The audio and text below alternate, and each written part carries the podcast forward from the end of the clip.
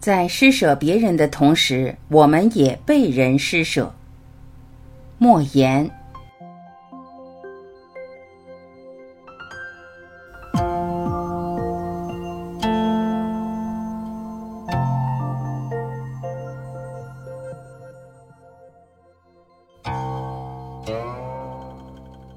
不久前看了屠格涅夫的一个乞丐。文章讲述了作者在一次上街时遇到了一个乞丐，便与他进行了对话。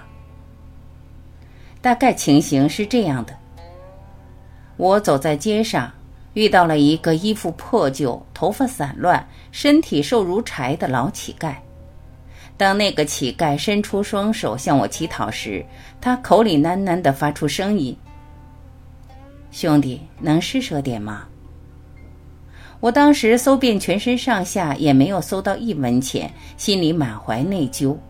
我握住他的双手说：“对不起，我今天什么也没有带。”我以为他会很沮丧、很失望的离开，不再看我一眼。然而他握紧了我的双手，带着微笑对我说：“你已经施舍给我了，那也是施舍，也得谢谢你了。”我当时说不出话来，感动的想流泪。我明白了，我对他的一个问候就是一个施舍了。我又何尝不被他施舍呢？是他让我懂得了，我们施舍的并不只是乞丐，还有更多的人。有时候我们也是被别人施舍着。这篇文章让我感叹了好久，也让我懂得了，我们更应该关心和帮助那些弱势群体。我们要给他们的并不仅是物质上的帮助，还要给他们内心世界、精神上的帮助。这又让我想起了前不久我在街上遇到的那一幕。那是一个星期天，我和我的同学一起去逛街，路上有一个路口坏了，正在抢修，我们只得停下电动车等候。在路口边上方坐着一对母女，她们衣服破旧不堪。母亲脸黑黑的，头发不整，低着头。那个小女孩约莫八九岁，脏脏的头上扎着小辫子，依偎在妈妈身边，看着来来往往的人。当有个小孩背着书包经过她身旁时，我发现她羡慕地看着，然后低下头。他们的面前放着一只碗，碗里空空的，什么也没有。我看着不忍心，把二十块钱给了他们。小女孩嘻嘻地笑着看我，好像很感激我的样子，而她的妈妈并没有理我。我的同学笑我活该被人骗，还自找苦吃。我说我情愿被骗，我愿意。如果他们没有骗我，说明他们真的走投无路了，我觉得值得。如果他们骗我，就当我可怜那个小女孩没能上学，给她一点安慰了。路修好了。我们又骑上车继续走。我回头看他们，远远的还见他们母女的两个小黑点。我在想，为什么那些人都会来骗人？骗人会骗富吗？为什么他们会沦落街头行乞？为什么碗里总是空空的？我想，应该是我们对他们的关心和帮助不够吧？是国家的社会制度不够完善吧？第二天放学后，我依然经过那个路口，他们母女还在。我走过去和小女孩说话，她妈妈开始不理我，但在听我讲话后，知道我不是来嘲笑他们的，不是不怀好意的，所以就和我交谈。我和她说：“阿姨，可以让我和你说说话吗？”她点点头。我说：“阿姨，你听我说，我不是说你们的。”现在有好多的人总是装乞丐来骗人，而你们好像没有哪里残废，为何要来街头行乞呢？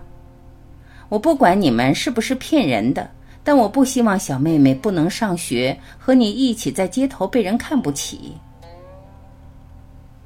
我们没有骗人，真的。他激动地说：“那年我老家发大水，房子没有了，他爸爸也被水淹死了。”我们来这里投靠亲戚，可已经找不到了，所以只得在这里行乞了。我说，我们都有双手，只要肯努力，生活会有好转的。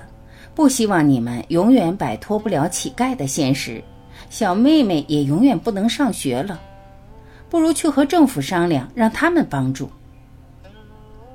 他起初不愿意，说现在政府贪官污吏多，很少有人会帮助他们。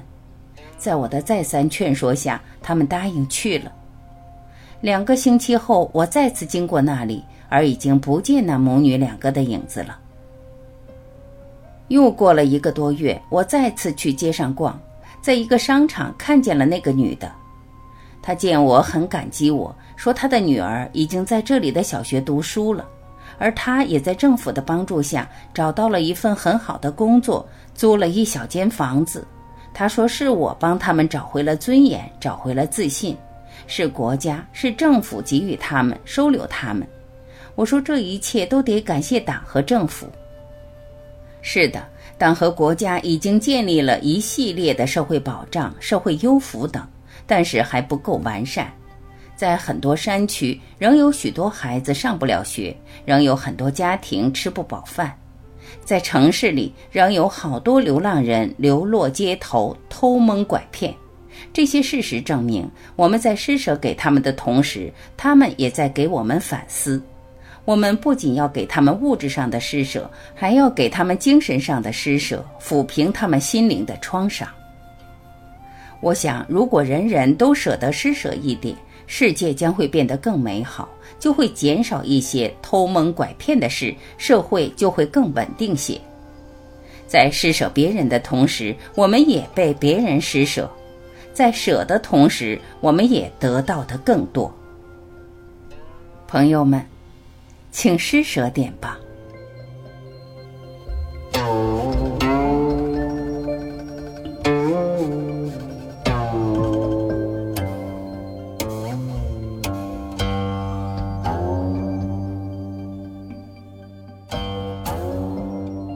感谢聆听，我是晚琪，再会。